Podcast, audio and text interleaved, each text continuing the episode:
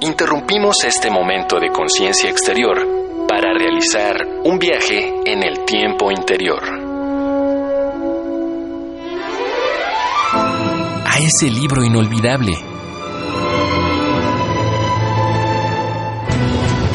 A los días en que paseabas por el campus.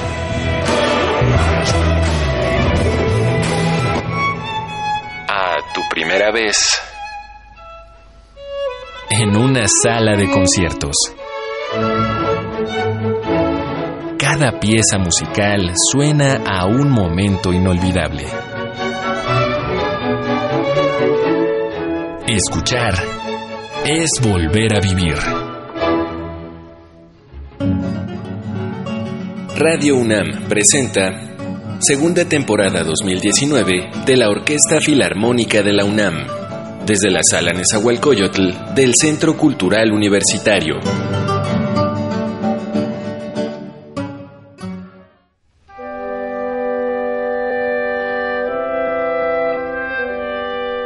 En un pasaje particularmente reflexivo de su novela El siglo de las luces, Alejo Carpentier escribe el asombro que uno de sus jóvenes personajes experimenta al observar una pintura en la que un artista desconocido ha plasmado una tragedia en curso. La destreza del autor cubano consigue transmitir esa misma revolución del pensamiento al lector.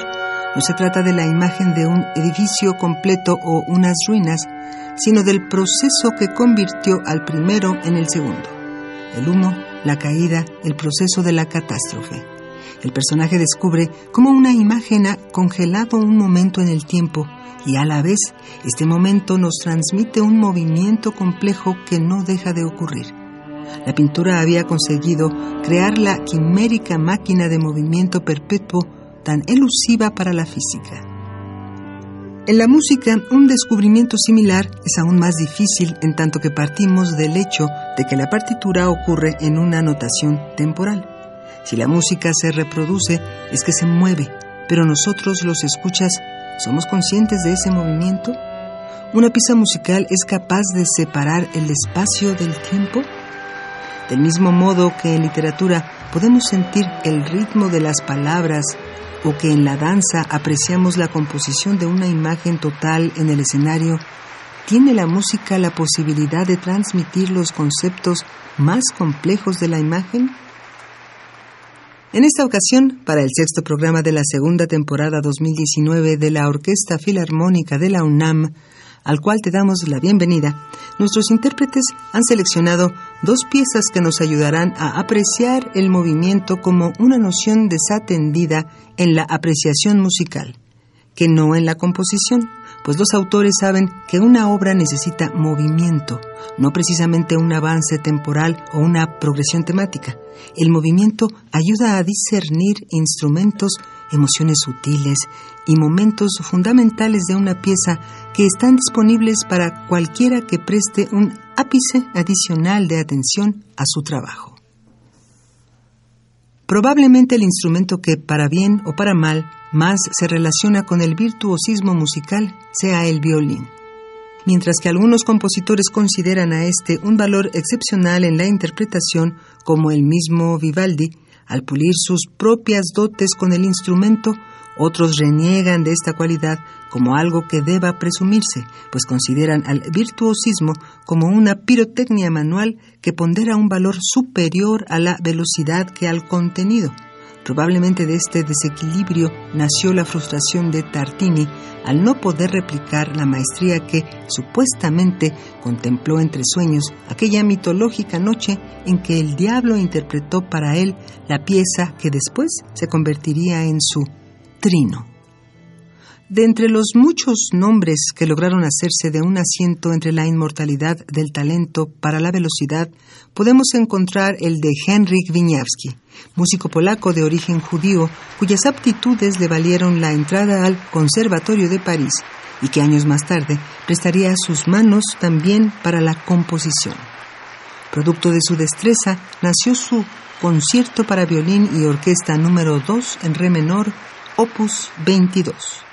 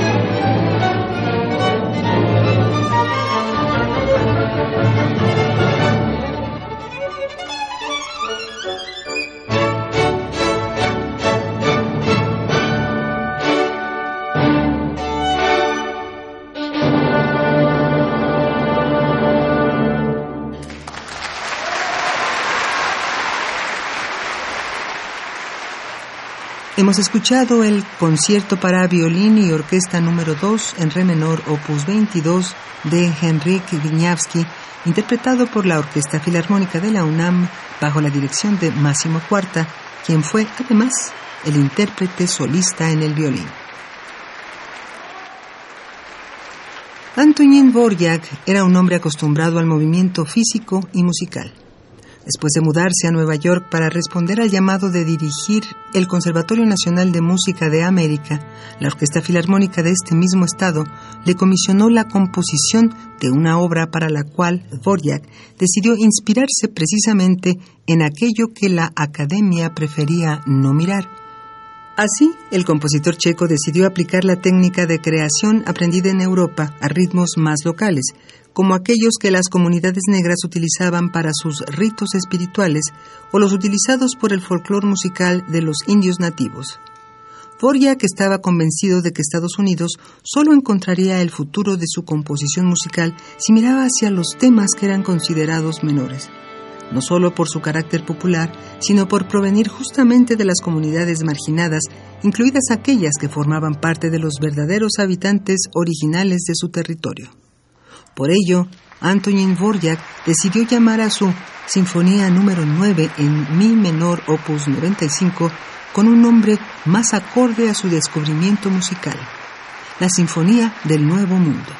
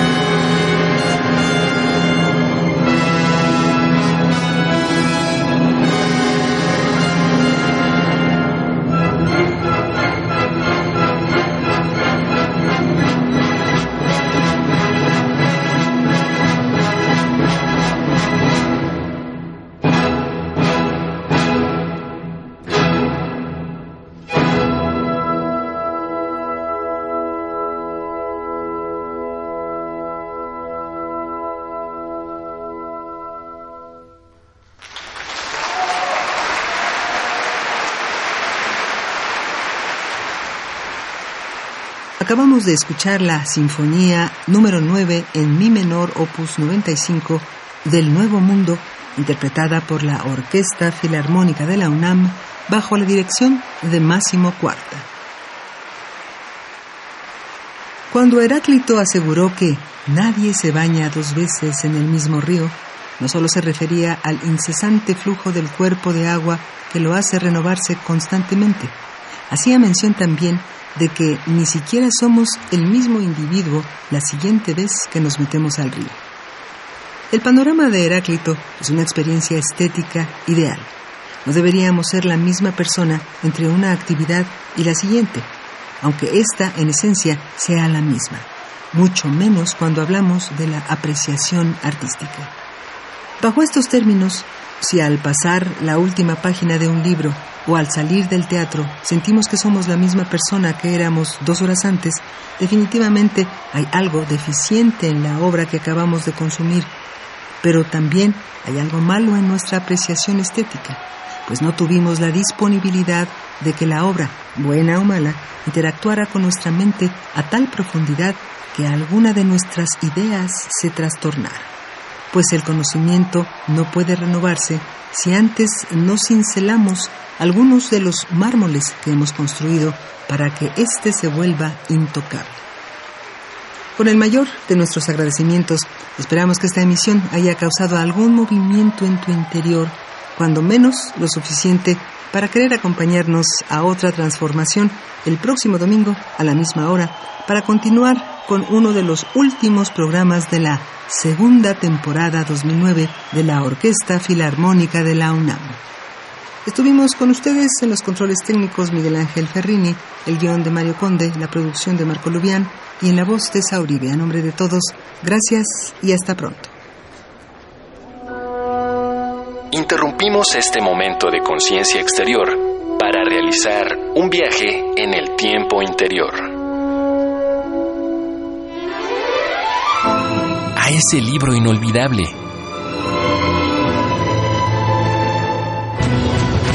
A los días en que paseabas por el campus.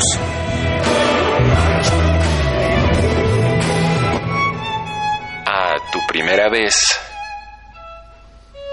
en una sala de conciertos. Cada pieza musical suena a un momento inolvidable.